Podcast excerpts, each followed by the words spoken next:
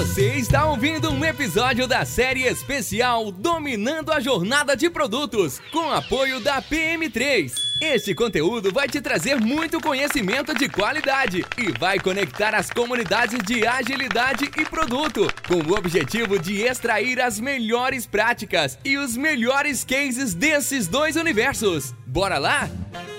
Sejam bem-vindos a mais um episódio do Conversa Ágil Podcast.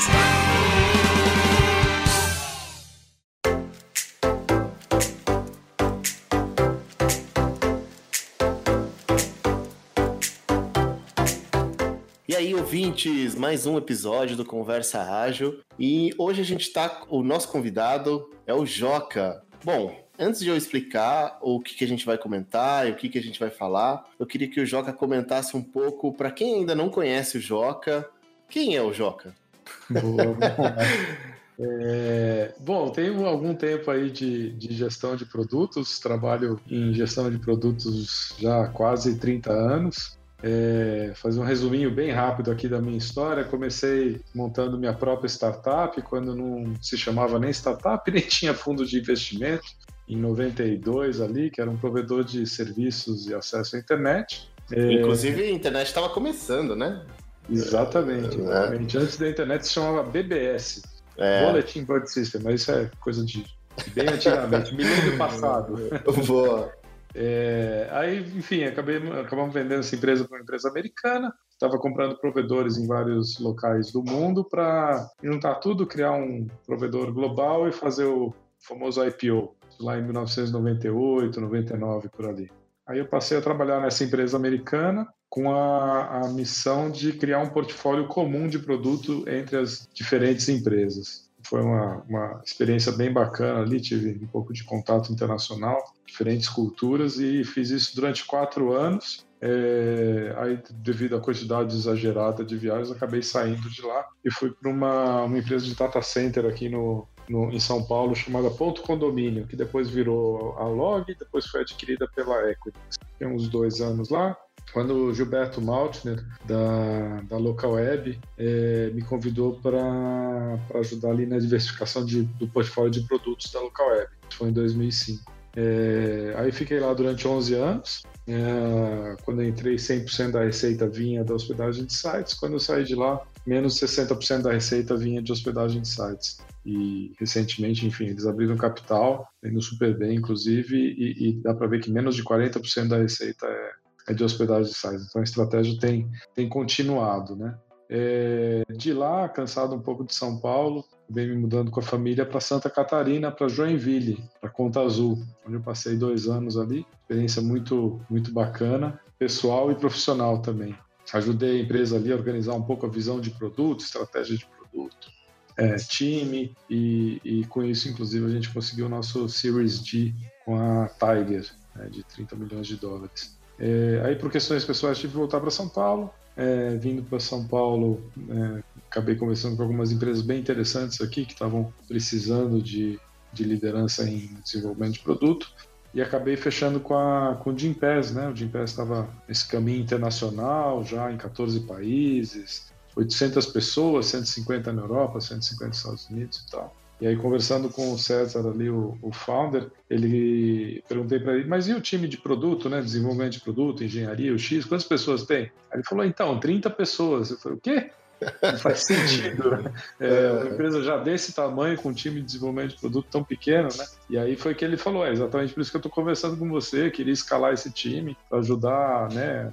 a melhorar a experiência das academias, do, dos RHs que são os clientes, né, e do, do usuário final. E aí eu me juntei, fiquei lá durante dois anos. E aí uma coisa interessante se reparar na minha história, né? Todas as empresas são empresas de tecnologia. Aí quando a gente olha o de empresa, a gente acha que é uma tech company, mas não é, né? Na verdade, a empresa é uma empresa de benefício corporativo, né? De acesso às academias e tal. É, e a tecnologia, ela é um meio para o fim, ela não é um fim em si mesma, ela é um, um suporte ali, um potencializador um canal, do resultado. Né? Isso. E, e, isso me chamou atenção. Foi a primeira vez na, na, na, minha vida que eu não trabalhei numa empresa puramente de tecnologia, né? E, e nessa, nessa época, ali, depois de dois anos, o pessoal da Lopes, né, que é, enfim, maior imobiliária do país, 85 anos de história, Aí eles vieram conversar comigo falando desse projeto de transformação digital que eles têm aqui. É, fizeram até o follow-on, são uma empresa aberta, né? Fizeram um follow-on para captar mais de 100 milhões de reais ano passado, exatamente com o objetivo de investir em transformação digital. Então, um time é, focado aqui em entregar né, soluções que potencializam através do digital os resultados deles. E aí achei o desafio único, né? É, completamente diferente de tudo que eu já tinha feito na minha carreira e acabei é. o desafio e vim para cá. Então tô, tô na Lopes há três meses. É bem peculiar, né? Uma empresa é, de 85 anos querendo entrar nessa onda digital. Ou se, já, se já estão, eu não sei como é que tá uhum. a Lopes hoje, mas tá querendo surfar uma onda aí, né? Que Exato, as empresas estão fazendo. E, cara, eu sinto no que você comentou uma coisa muito bacana, né? Você tem um carinho, assim, pelos produtos que você já participou e passou e acompanhou depois, né? Viu crescer. Sim. Mesmo depois que você não estava lá, você fala, poxa, a Local Web era de uma maneira, agora tá de outra, participei disso, daquilo. Uhum. Legal isso, né? É, é, um, é algo que eu saquei agora, né? Quem, quem trabalha com produto é, vai ter sempre uma vitrine ali, né? Sempre um algo que está acontecendo, que você participou, mesmo que você não esteja mais hoje participando, Team Pass, por exemplo, você, você vai acompanhar uma vitrine, né? Claro. É, é legal isso, cara. Não tinha pensado é, mas é isso mesmo, é bom ponto esse aí que você, que você pegou, viu? É, é. É, a gente realmente acaba, são, entre aspas, assim, filhos, né, que a gente, é. a gente acaba criando aí e, e, vendo ele crescer, né, se, se desenvolver e tal. Criar um filho é pro mundo também, né? Isso aí, exatamente, exatamente. Acho que é, os gestores de produto, as gestoras de produto, o que fazem mesmo é isso, né, ajudam o produto a, a encontrar o seu caminho ou não. Enfim, se não der certo, acabam né, é, é, uhum. continuando o produto. Mas quando dá certo, é legal ver, até depois de você sair da empresa, e, poxa, ó, aquilo lá que a gente trabalhou junto, é. tá, tá rendendo frutos, né? Muito legal, é gostoso de ver. E, cara, você que tem uma experiência muito bacana, é, o que, que, mudou nessa disciplina de produtos que hoje a gente tem falado bastante sobre gestão de produtos, tem papéis que eu acho que não existiam, com certeza, né? É, sei lá, na, na, virada da internet, até no começo dos anos 2000. Eu não conheço tanto, mas eu queria que você contasse, assim, o que, que você percebeu de mudança nesse, nessa disciplina, vamos dizer assim, nesse... Uhum. Teve algum despertar ou a, as coisas são mais ou menos feitas como eram antigamente ou, ou no começo? O que, que você percebeu nesse, nesse sentido? Tá evoluindo muito ainda, né? Eu acho que a gente ainda tem, tem, tem muito a descobrir de como fazer bons produtos, produtos de sucesso, produtos que tragam o resultado né, desejado. É, enfim, nesses meus 30 anos, com certeza evoluiu bastante. Acho que quando, quando eu me formei ali na, na faculdade, ninguém falava em gestão de produtos. Tinha só o desenvolvedor de software, né? É, depois, mais para frente, apareceu um pouco desse papel de, de design, né? Que no começo né, é. era web designer, né? Aí depois veio um pouco de usabilidade, agora o pessoal fala de UX. E mais recentemente, eu acho que inclusive a, a, cultura ágil, né, o manifesto ágil, a cultura ágil, ajudou um pouco, né, trazendo esse papel, né, trazendo a figura do product owner, mas acho que mais importante do que a figura do product owner é essa ideia, né, de, de estar constantemente conversando com o cliente, entendendo o que ele quer, o que ele precisa.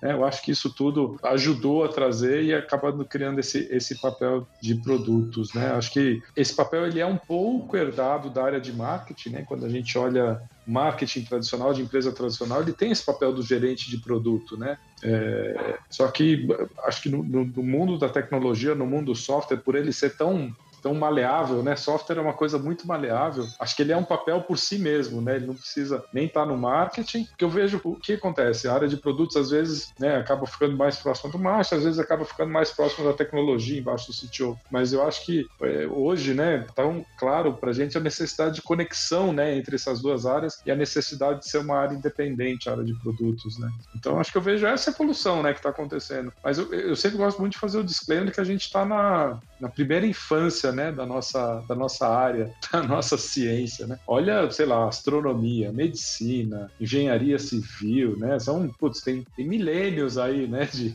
de tempo, né? A gente, é verdade. Né, o primeiro programa de computador rodou não faz nem 100 anos, né? Então, é verdade. A gente está na primeira, na primeira infância.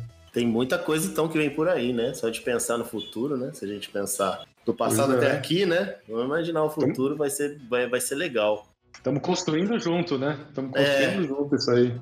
Exatamente. Cara, você falou uma coisa legal do Manifesto Ágil. Acho que o Manifesto Ágil foi criado a partir de insatisfações dessa área, né? Então tinha lá uma, uma galera tech, a maioria, né? Nem todo mundo, mas assim, a maioria dessa área de desenvolvimento, insatisfação de, acho que principalmente falha na entrega de projetos. Então, cara, ou é por data, ou é por qualidade, ou é por ninguém usar, tipo, demorei para entregar, né? ninguém quis, ninguém se interessou por isso. Eu, na minha concepção, assim, o pessoal cansou um pouco dessas falhas, de, de muitos danos acontecendo, se juntaram e falaram, cara, a gente precisa criar um manifesto ágil e precisa ser um negócio centrado no cliente, no, em quem precisa. E aí veio toda aquela questão, toda aquela questão, né? Colaboração ao invés de, de contrato e tudo isso que a gente já conhece.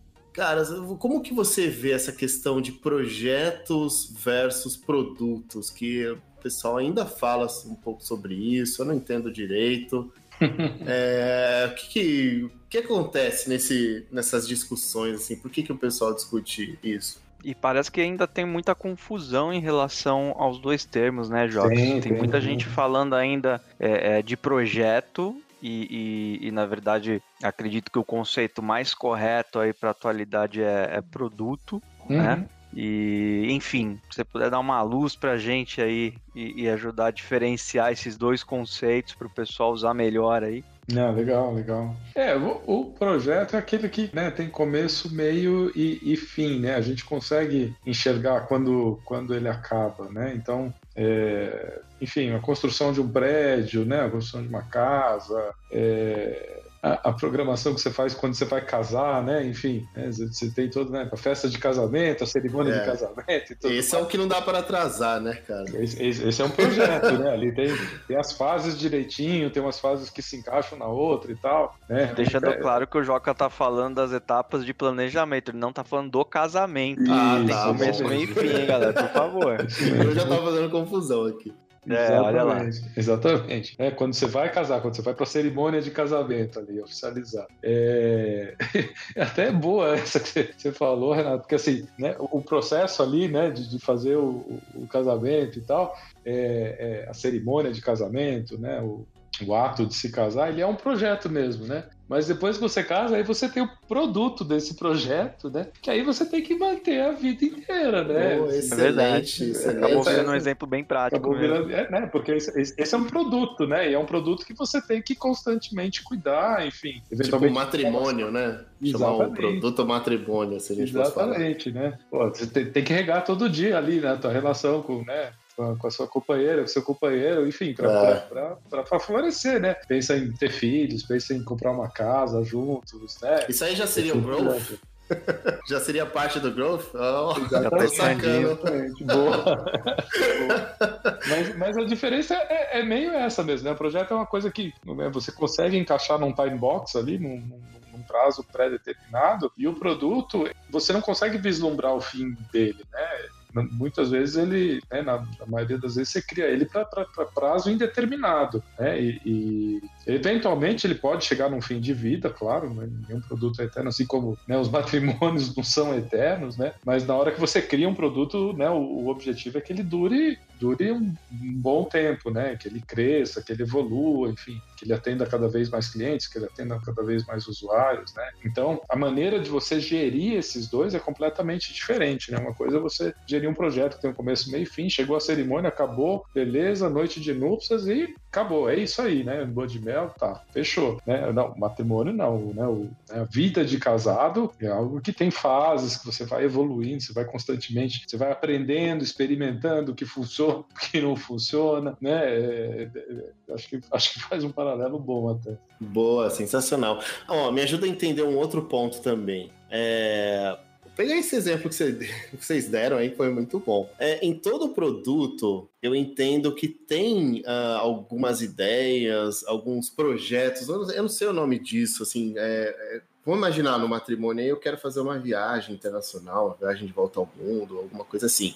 Então eu me preparo para isso, mas assim, eu estou cuidando do meu produto, mas eu tenho dentro desse, desse cuidar, vamos dessa fase assim, eu tenho eu tenho algo que eu preciso ter começo, meio e fim Uhum. É, como se fosse tipo um projeto dentro do produto, é isso que você está trazendo. É isso, esse é o conceito certo, essa é a maneira correta de pensar. Quando a gente está evoluindo um produto, features que tem começo, meio e fim, que a galera precisa se juntar, fazer, medir e falar assim, legal, deu certo, agora vamos para a próxima. Ou eu não sei se é assim que costuma a, a ser colocado, ou não, depois que eu criei a feature, ela tem que ter acompanhamento para sempre, é um projeto que não acaba mais. Uhum. Como que é essa fase de criar as features dentro de um produto? É, é um, é, são mini projetos? Como é que é? É, o, o risco de olhar como, como mini projeto, né? pode até ser visto como um mini projeto, mas tem um risco aí que é aquilo que a gente estava falando, né? Projeto ele tem fim, né? E, e, quando você coloca uma feature no produto, né? Essa feature ela não tem fim, ela, ela vai continuar ali, vai ter que dar manutenção, se tiver bug você vai ter que corrigir, etc. Né? Então eu, eu gosto mais de olhar a necessidade de criar uma feature, é, nunca pensar na feature como fim em si mesmo, né? Mas pensa na feature como um meio para o fim. Você está colocando essa feature ou você pensa em colocar essa feature, por quê? quê? Qual o objetivo que você quer atingir? Né? É, você, quer, você quer que o, o teu usuário continue usando por mais tempo o produto? Você quer que o teu usuário indique o teu produto para outras pessoas? Você quer que o teu usuário... Né? Você, você tem objetivos que você pretende alcançar com, com aquela feature, né? Então, é, e aí vem muita mentalidade de, de OKRs, né? De objetivos e, e key results. Né? Essa é a, é a, maneira mais moderna que tem de, de, gestão de produtos. Você define os teus objetivos né? Você define quais são as, os resultados-chave né? que, que te indicam que você está atingindo aquele objetivo, e é a partir daí que você começa a pensar em funcionalidades e até em experimentos que você precisa fazer no teu produto para atingir aqueles objetivos. Então, é, eu tenho sempre orientado meus times dessa forma, assim, é, Inclusive, até falando em empresa mais tradicional, né? A empresa mais tradicional ela costuma olhar o digital, né, como, como uma fábrica de features, né? E isso é o que eu tento muito desconstruir. Eu tô, tô fazendo esse trabalho, inclusive, ali na, na Lopes e com outras empresas que de vez em quando, enfim, eu dou, dou mentoria também, além do trabalho que eu faço na Lopes. E eu costumo orientar muito dessa forma: olha, é, isso aí é um, é um meio para um fim. As funcionalidades, ah, vamos fazer uma funcionalidade mobile que dá um push notification quando o cliente faz X, né? Legal, é uma funcionalidade interessante, mas é, qual é o objetivo que você quer atingir? Né? O, que, o, que, o que você está buscando com isso? Né? Essa funcionalidade ela é um meio para um fim. De repente pode existir um outro meio mais simples para atingir esse fim. Um exemplo que eu gosto muito de dar é, é o exemplo do app que a gente fez para corretores na Lopes. Né? A gente construiu um app super bacana, completo, com uma série de funcionalidades, dentre elas avisar o corretor quando chega um lead. Né? O lead é uma pessoa interessada no imóvel. E a gente sabe que quanto mais rápido um corretor responder a esse lead, maiores são as chances dele engajar. Né? Então, o objetivo é eu preciso avisar o corretor ou a corretora o mais rápido possível quando tem um cliente interessado no imóvel para que esse corretor aumente as chances de engajamento com esse cliente. Né? O app é uma maneira de fazer isso. Push notification é uma maneira, mas eu poderia pensar em outras maneiras. Eu poderia mandar uma notificação SMS, eu poderia mandar uma notificação via WhatsApp, eu poderia não escrever um app, entendeu? Então, por isso que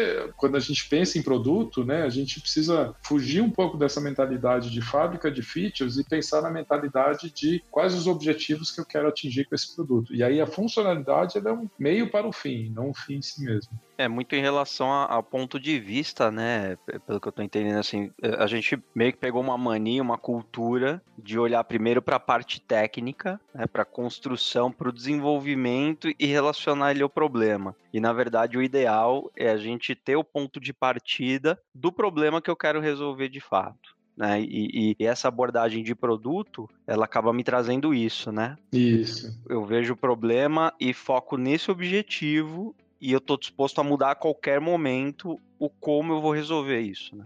Perfeito, é isso aí. Exatamente isso. Exatamente isso. Legal. Então, fazendo uma diferença aqui, entendi que projeto tem começo, meio e fim. E produto tem um, um fim, mas é um fim diferente, é um objetivo, né? Tipo, eu Isso. tenho que ter um objetivo com ele, eu tenho que alcançar esse objetivo e manter depois, né? Você falando, eu pensei agora no, num projeto que eu acho que todos os bancos fizeram, que é o Pix. Uhum. Ah, o objetivo do Pix é fazer uma transferência. Então, se eu pensar em projeto, eu, beleza, fiz o Pix, acabou, tá lá no app, se quiser usar, usa, se der pau, a gente vai ver um dia quando, quando a gente pode resolver, mas tá lá a funcionalidade. Porém, se eu tratar isso como um produto, provavelmente o meu objetivo pode ser com que mais pessoas usem o Pix, né? Eu vou avisar isso, eu vou ver quem tá fazendo TED ainda e dar aquela opção, falar, não, não é assim agora, é de outro jeito, é assim, ter um cuidado com isso e um objetivo, igual você contou, né? Legal, ficou claro agora. É, o objetivo nesse caso é, muito provavelmente, os bancos querem que mais e mais pessoas utilizem o Pix, né? E, e para isso é isso mesmo que você falou. Poxa, quem tá fazendo o TED ali, pô, deixa eu dar um toque para ele cadastrar a chave do Pix lá e, e começar a usar. Quem usou, poxa, como é que eu posso ajudar aquela pessoa a usar mais vezes, usar com mais frequência, né? Então, é, aí, aí você começa a olhar realmente os teus objetivos. E aí, o, o, que você desenvolver, né? O que você começar a desenvolver no teu produto é com foco em atingir esses objetivos e aí encaixar o Pix nos outros produtos também, né? Entendo, sei lá, tem pacote de para empresas, enfim, colocar o Pix ali no meio do, desse, desses outros pacotes, né? É isso bem, aí. Então, pensando assim, nossa, bem diferente do projeto, né? né? Pensando Exatamente. dessa maneira, bem, bom, muito bom, ficou muito claro. Quando a gente olha dessa forma, na verdade, o, o objetivo é, é aproximar cada vez mais, né? O, o, time que trabalha nesse desenvolvimento de software do negócio em si, do, do, do dos objetivos de negócio, né? É, acho que fica mais, mais potente. Até a coisa curiosa, né? Eu vejo algumas equipes de, de desenvolvimento, né, de, de software, elas entregam um relatório de resultado que é, ah, entreguei tal feature, entreguei tal feature, entreguei tal feature, entreguei tal feature. Quando a gente olha um time de desenvolvimento de produto, o resultado não é a entrega da feature, o resultado é a entrega do resultado mesmo. Ah, mexi nesse ponteiro, né, trouxe mais usuários para o Pix, né, ou esses usuários aqui que estavam usando uma vez por mês estão agora usando toda semana, e assim por diante. São resultados, né, é, é diferente o tipo de, de relatório, a maneira como reporta os resultados. E, e, uma coisa interessante, né, Jó, quando a gente fala de produto e de um processo altamente evolutivo, é sempre medindo tudo, né? É sempre olhando para ponteiros, né? Então, nesse exemplo do Pix, é porcentagem de pessoas utilizando o Pix versus outras modalidades, né? Erros que possam estar tá acontecendo nessa, nessa forma de fazer transferência. Então, é sempre olho nos ponteiros certos de, de negócio e é isso que vai me mostrando se eu estou no caminho certo ou não não, né? Então, fazendo um, um paralelo aí da resposta, aí me corrijam à vontade, mas o produto parece que tem como objetivo mover ponteiros, né? Resolver problemas e medindo isso. E o projeto tem como objetivo colocar alguma coisa para funcionar e pronto.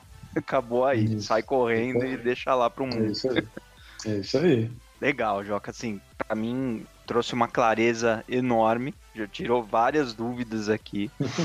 e, e aí a gente entra numa, numa parte delicada também, né? Que a gente começa a falar dos papéis, né? Tem uma confusão danada quando a gente fala de papéis, porque tem o Product Manager, né? Ou a pessoa gestora de produtos. A gente tem o, tem o Business Owner, né? Que é um papel ultra difícil de entender, porque cada local trata de um jeito. A gente tem o Product Owner, que tem muita relação com o Scrum, né? E a forma é, é, com que esse papel trabalha. E a gente acaba tendo também um papel de analista de negócio, assim, no meio do caminho. Uhum. E, e o pior, além da gente tentar entender o que faz cada papel, tem os papéis que ainda estão meio é, disfuncionais, né? Eu falo que sou PO, mas na verdade eu sou um analista, né? Eu falo que sou um Product Manager, mas na verdade eu não tenho autonomia. Então é. Vamos tentar trazer um pouco de clareza em relação aos papéis aí. tem o CPO. É, tem o CPO. CPO também, é, esse level de produto também. Uh, é importante, importante falar um pouco sobre papéis. Não sei se isso também, Joca, já está maduro a ponto de a gente conseguir diferenciar ou ainda as empresas estão derrapando um pouco. Eu não sei como é que tá isso também nesse aspecto aí no dia a dia.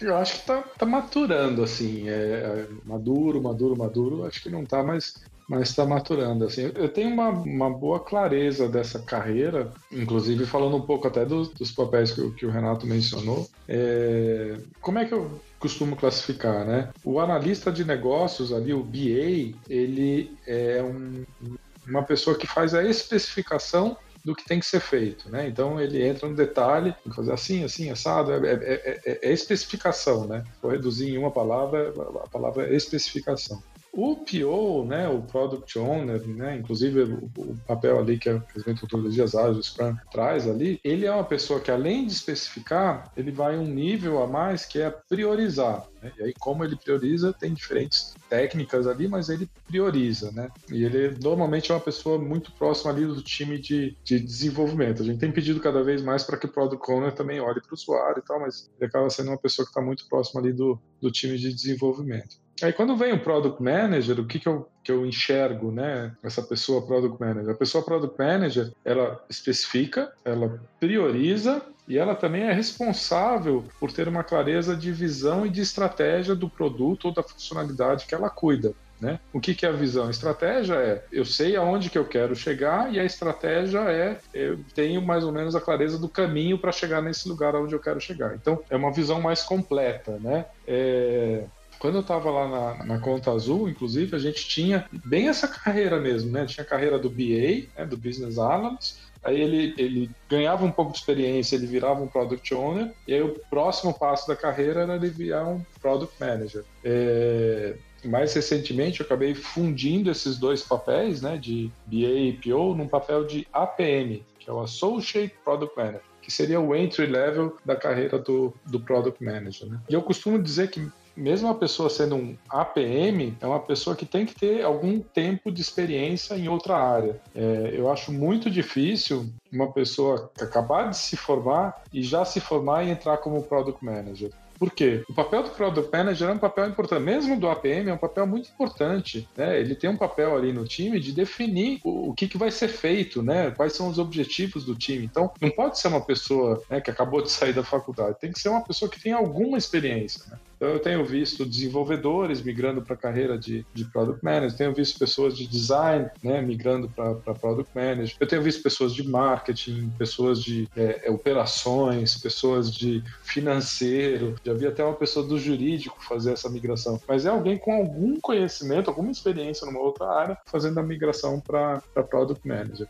Aí, bacana, a pessoa ela está cuidando ali de uma funcionalidade, né? É um product manager que tem, enfim, especifica, prioriza e tem o, o o, a responsabilidade né, de, de, de, ter a visão né, para onde que vai aquela funcionalidade ou aquele produto e ter o, o, a estratégia, é, o próximo passo é ela começar a coordenar outros gestores de produtos. Né? Então, como é que ela faz isso? O produto, a funcionalidade dela cresce né? E ela precisa de um segundo time, né? E aí nesse segundo time ela pode ter um APM, né? Então ela cuida de um time, cuida de um, né? Do, do, do, que o time faz. E nesse segundo time ela tem um APM que ela suporta. Então esse é o papel do Group Product Manager, né, do GPM. Né? Então, esse é, esse é o momento em que ele começa a, a ter um papel de liderança. Né? Então, o Group Product Manager é esse primeiro passo e a pessoa pode crescendo né, como Group Product Manager para ter outros Product Managers reportando para ela. Né? Então, ela já vai seguindo aí a carreira de, enfim, Head de produto, diretora de produto, né? é responsável por uma, uma quantidade maior de features ali até ela eventualmente chegar ao ponto de CPO, né? Que é como, como o Daí comentou, é, o CPO seria o cargo mais alto ali, o vice-presidente de produtos, CPO e tal, um cargo mais alto ali na carreira de produtos. Essa pessoa é responsável né, por todos os produtos daquela, daquela empresa. Né? Essa seria a visão. Então essa seria a, a carreira.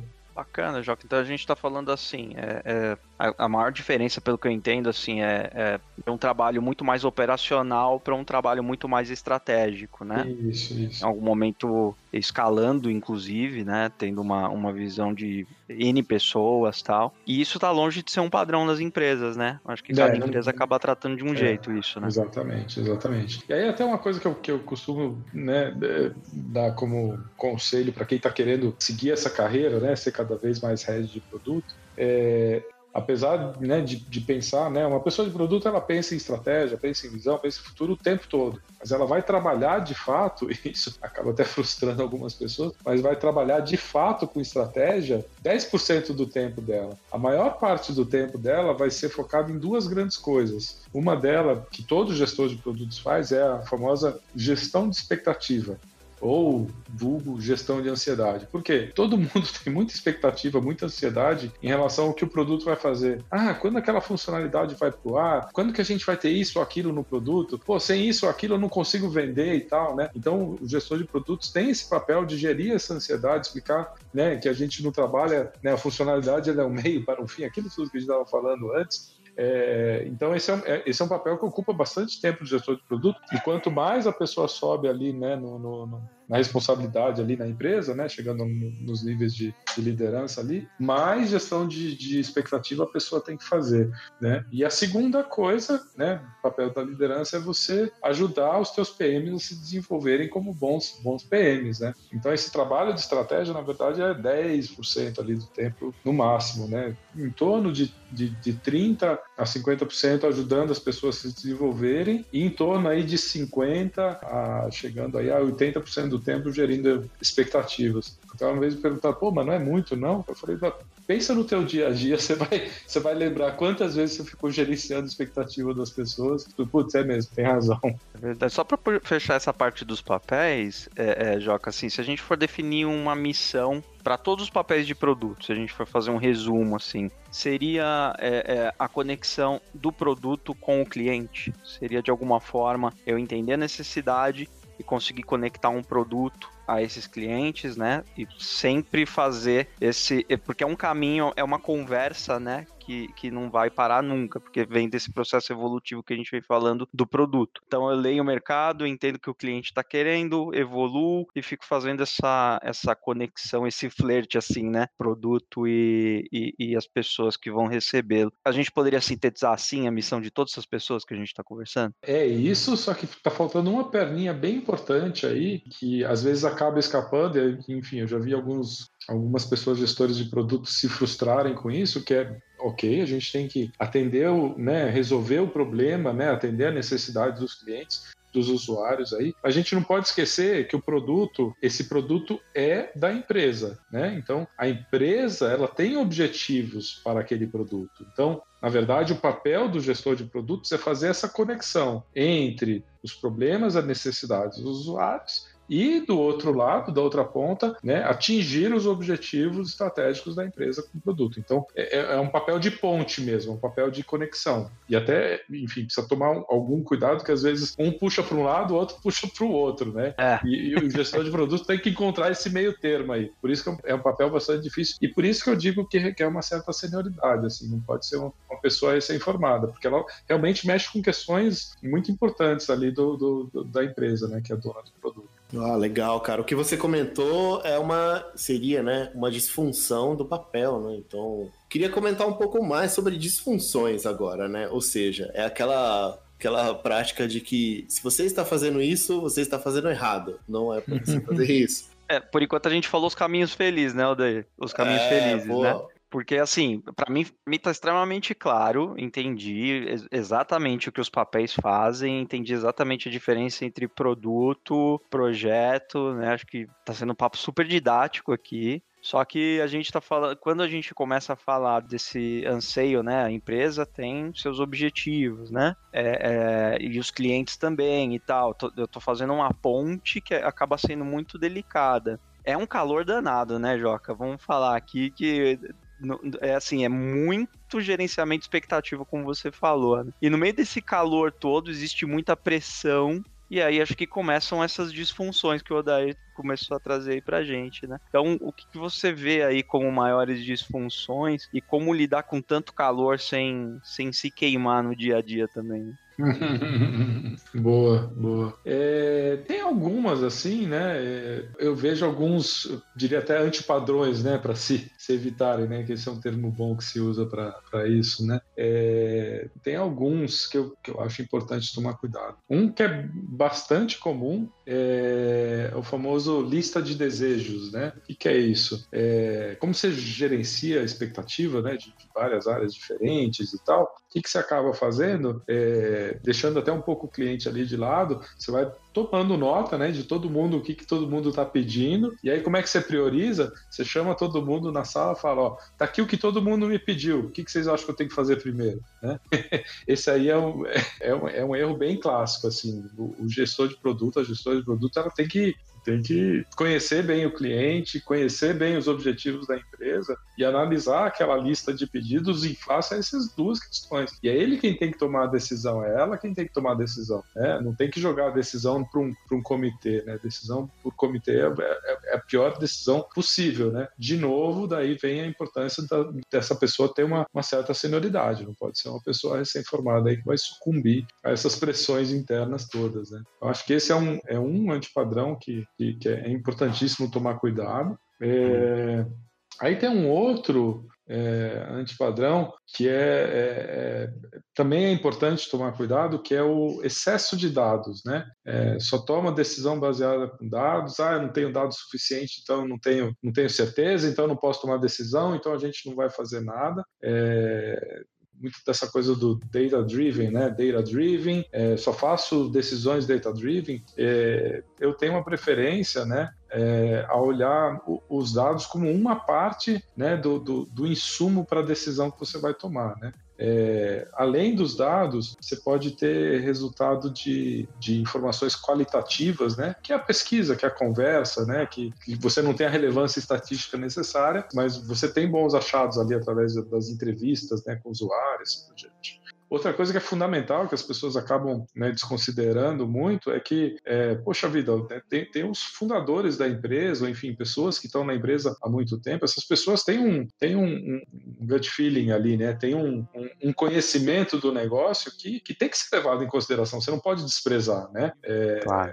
Então, é, então o, o, gestor de produtos, ele, ele tem que saber se, né? É, beleza, tem os dados, mas além dos dados também tem o qualitativo, tem, tem, tem né, o, o, o conhecimento implícito ali, né, que, que, as pessoas com mais tempo de negócio têm, e ele tem que saber balancear isso tudo, né? Desculpa, Joca, é, é que você levantou esse ponto, outro dia eu daí a gente estava conversando com o CEO de uma empresa, e ele falou pra gente que, e, e eu mandei justamente essa pergunta, né, falei, mas é, é data-driven, né, assim, é tudo baseado em números, não tem conversa. Ele falou, rapaz, a gente tem que tomar justamente esse cuidado, a gente não pode esquecer do feeling também, senão a gente Exato. começa a ter, tomar decisões frias demais, né, e isso mudou a minha visão. Falei, poxa, que interessante, né? Vai um equilíbrio aí, né? É. Eu gosto muito de falar em data informed né? Ou seja, informado hum. pelos dados, mas que leva também outras informações em consideração, né? E, e outra coisa também do data driven, é, que é um padrão que eu já vi acontecer também, é, é o, o, famoso análises parálises, né? Porque ah não, eu não tenho dado suficiente, eu não vou tomar decisão, a gente só vai mover isso aqui para frente quando a gente tiver isso. E, então assim, né?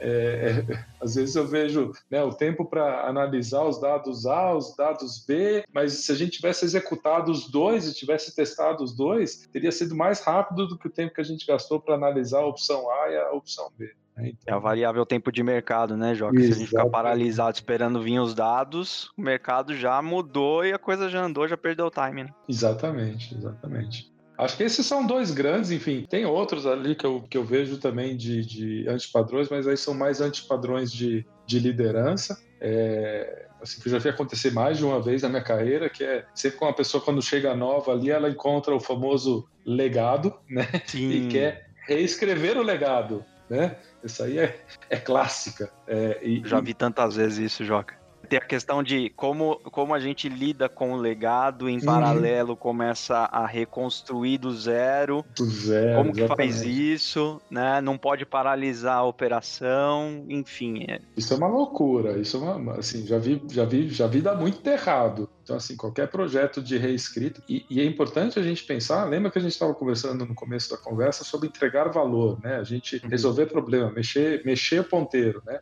A gente reescrever uma funcionalidade que já existe, né? Ela não mexe nenhum ponteiro. Né? Então, esse é o cuidado que a gente precisa tomar. Né? Em qualquer projeto de reescrita, a gente realmente precisa reescrever. Como é que a gente vai continuar entregando valor enquanto a gente está reescrevendo? Né? Então, a, a, reescrita é um antipadrão assim, que precisa tomar muito, muito, muito, muito, muito, muito cuidado.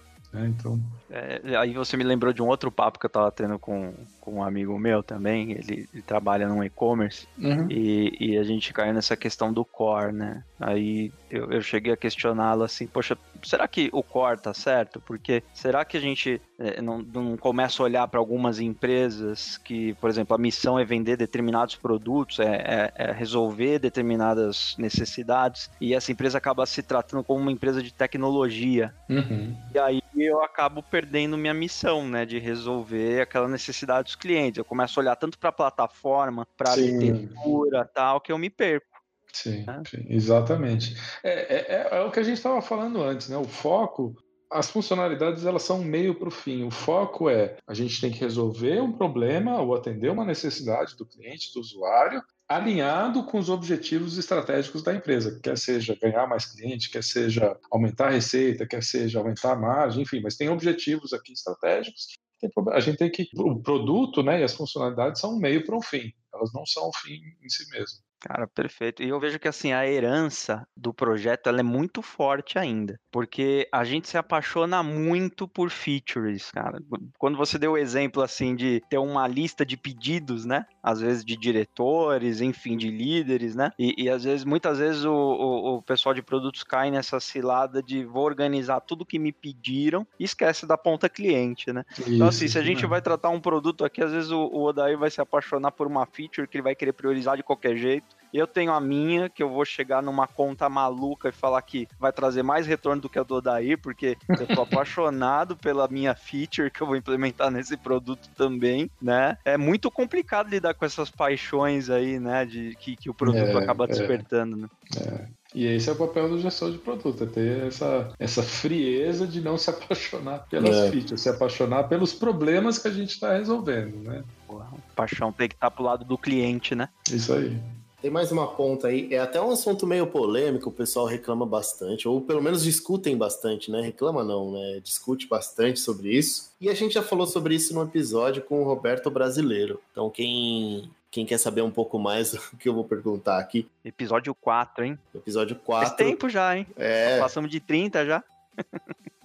já. Bom, qual que é essa polêmica? É PO, dono do time. E, e aí, o pessoal da agilidade fala muito que isso é uma disfunção. É, mas a gente, nesse episódio, a gente discutiu um pouco sobre a, a missão do PO, no caso aí, de quem está na frente do produto, que precisa entregar, mas tem um time que quer autonomia, quer discutir o backlog, funcionalidade e tal, isso seria muito lindo se não tivesse a pressão que a gente acabou de falar do outro lado do negócio querendo entregar. Fala, cara, não, vamos entregar isso logo. E aí o, o cara de produto fica no meio, né? O time fala assim: não, mas você não é nosso chefe. E os caras, oh, mas quando é que vai sair essa funcionalidade e tal? Não sei o quê. Cara, a gente falou um pouco não disso. Não amarra uma corda num braço e, e cada um puxa para um lado mesmo, né, Joca? cada um puxa para um lado. Mas olhando agora para o time, é, você entende que isso é uma disfunção? Tem uma técnica para trabalhar bem com o time, sem parecer um gerente de, de projetos? Como é o dia a dia? Boa. É, assim, especificamente para o, o, o, PO, né, o gestor de produto, a, a recomendação assim, que, eu, que eu sempre dou, né, é, quando for discutir coisas com o time ali, né, do que fazer, sempre trazer o porquê, né?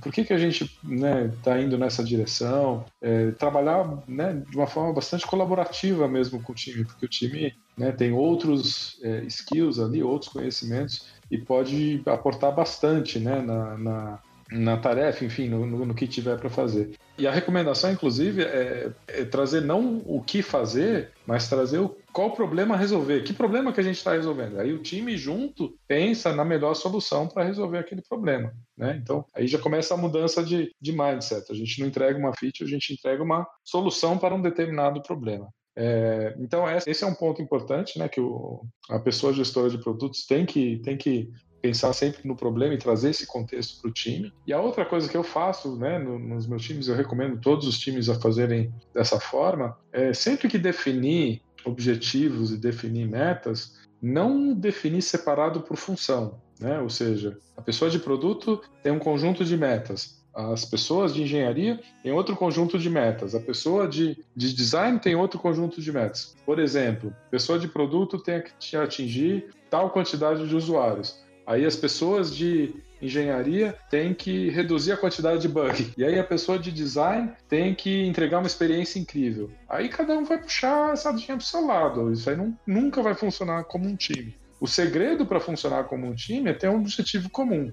Então, o objetivo é ter mais usuários, esse objetivo não só da pessoa de produtos, mas é da pessoa de engenharia e da pessoa de design. O objetivo é reduzir a quantidade de bugs, esse é um objetivo da pessoa de produtos também e da pessoa de design, não é só de engenharia. Ah, a gente tem que melhorar a experiência né, do, do, do, do usuário ali, isso aí não é só de design, isso aí também é uma responsabilidade do time de engenharia e do time de produto. Então, se o time tiver alinhamento de objetivo, né, se o time for medido né, pelo resultado comum, comum que ele entrega, aí ele passa a trabalhar como um time, não só como, como né, pessoas separadas, cada um com, com, indo atrás da sua própria meta, né? Boa. Questão de objetivo alinhado, né? Isso. Todo mundo tá olhando para o mesmo lado, né? Porque é, muitas dessas disfunções nascem, e, e, aí eu lembro muito da defesa do Roberto Brasileiro, ele falou, vou defender os POs aqui e tal, porque tem que ver como as pessoas estão sendo cobradas, né? E como que essa empresa está organizada, né? Às vezes o, o pessoal de design está sendo cobrado por um tipo de resultado, o PO por outro, os desenvolvedores por um terceiro e, e, o bônus lá do executivo é um quarto elemento que geralmente é, se torna critério de priorização, inclusive. Isso. Isso aí, isso aí, exatamente. É. Inclusive, é, eu já vi pessoas falando, pô, você não deveria botar isso na tua conta. Se o pessoal de engenharia não está entregando, isso é problema do pessoal de engenharia. Eu, não, meu Deus, não, não é assim assim, o, o, que eu vejo não é que tem o um pessoal de engenharia, tem o um pessoal de design, tem o um pessoal de dados. Não, isso aí é um time só. É o time de desenvolvimento de produto que tem conhecimentos né, e capacidades diferentes, mas é um time só. É um time só. Da mesma forma que o time de futebol não tem só goleiro, não tem é. só atacante, não é? É a mesma Imagina, coisa. Você tem que... é. O zagueiro tá brigado com o meio-campo, ele chuta a bola é. direto pro atacante, não pode Imagina, Tomou gol, o problema do goleiro. É, problema. Imagina. O meu eu fiz, né? Né? É, é, um time, né? O time inteiro ganha, o time inteiro perde, independente, né? E esse é que é o conceito de time. Então a gente tem um time de desenvolvimento de produto, que cria produto e, e evolui esse produto, né? Voltando lá porque a gente está falando, resolvendo problemas e necessidades dos clientes e atingindo os objetivos da empresa. É, basicamente é isso. Se a gente alinhar dessa forma, é um time só. Acho legal o time também conhecer as OKRs, né? A gente comentou aqui no começo, né? Sim. O time ficar ciente, saber o porquê, como você comentou, né? A pessoa gestora de produto explicar, é, conseguir alinhar a expectativa. Bem importante pessoal, o pessoal conhecer. Eu diria mais ainda, Odair. Em vez de só conhecer, eu diria que o time deveria propor os OKRs.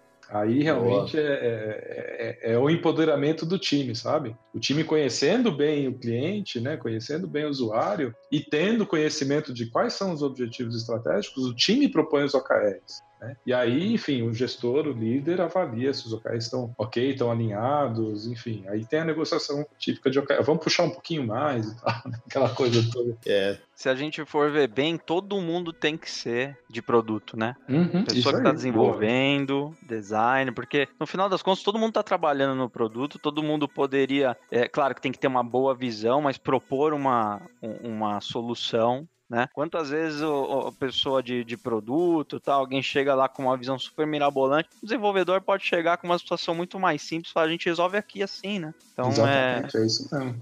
Mas você falou bem, Renato, todo, todo mundo é de produto, né? Por isso, uhum. por isso que eu gosto de chamar esses times, né? Eu não gosto de falar, ah, o time de engenharia, o time de produto. É, para mim é o time de desenvolvimento de produto. Uhum. tem funções diferentes, mas é um time de desenvolvimento, é um time de desenvolvimento de produto. Perfeito. Perfeito. Eu acho que é a melhor abordagem. Não acho que é utópico isso, eu acho que é o caminho certo mesmo, porque quando começam essas rivalidades, essas divisões, já começou a falhar no produto aí. Exato, exatamente. Toca, sensacional a clareza que você trouxe pra gente nessas questões todas, cara. Eu queria te agradecer demais aí, viu? Imagina, prazer.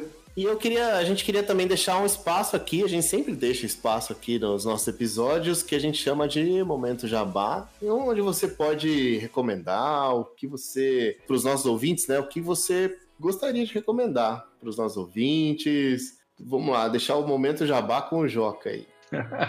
boa, boa. É, não, assim, me recomendar é que as pessoas continuem estudando, ouvindo os podcasts, indo a eventos, lendo livros, enfim. É, dou algumas aulas por aí, escrevi alguns livros, tenho né, um, um, um site com os meus artigos mas não só os meus, mas leiam de, de todo mundo. Acho que tem que, é, como eu disse no começo, a nossa ciência, né, a ciência de desenvolver produtos, ela tá, produtos digitais, ela tá na sua infância, né, primeira infância, não tem nem 100 anos. Então, acho que a gente tem que evoluir né, juntos, né, aprender uns com os outros e trocar muita experiência. Então, enfim, só agradecer a vocês aí pelo, pelo convite, muito bacana poder estar aqui, poder compartilhar um pouco dos meus aprendizados aí. É... E é isso, assim.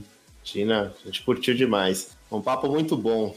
Bacana demais, Joca. Você está ajudando a gente a resolver uma dívida que a gente tem com os nossos ouvintes, com as, com as, nossas pessoas ouvintes aí do Conversa Ágil, porque a gente não abordou, não se aprofundou em produtos. Então você está fazendo parte de uma série especial que a gente não só vai resolver essa dívida, mas a gente vai sair com um bônus absurdo. Então, é muito obrigado por isso, Joca. Dívida paga. Obrigado, Joca. Obrigado a vocês pelo convite. Valeu e até a próxima. Até mais. Tchau, tchau.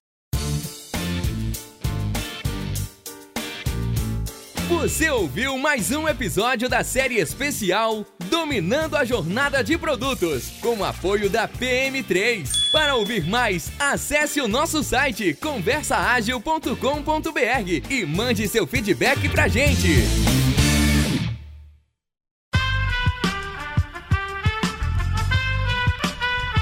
Esse podcast foi editado por Aerolitos Edição Inteligente.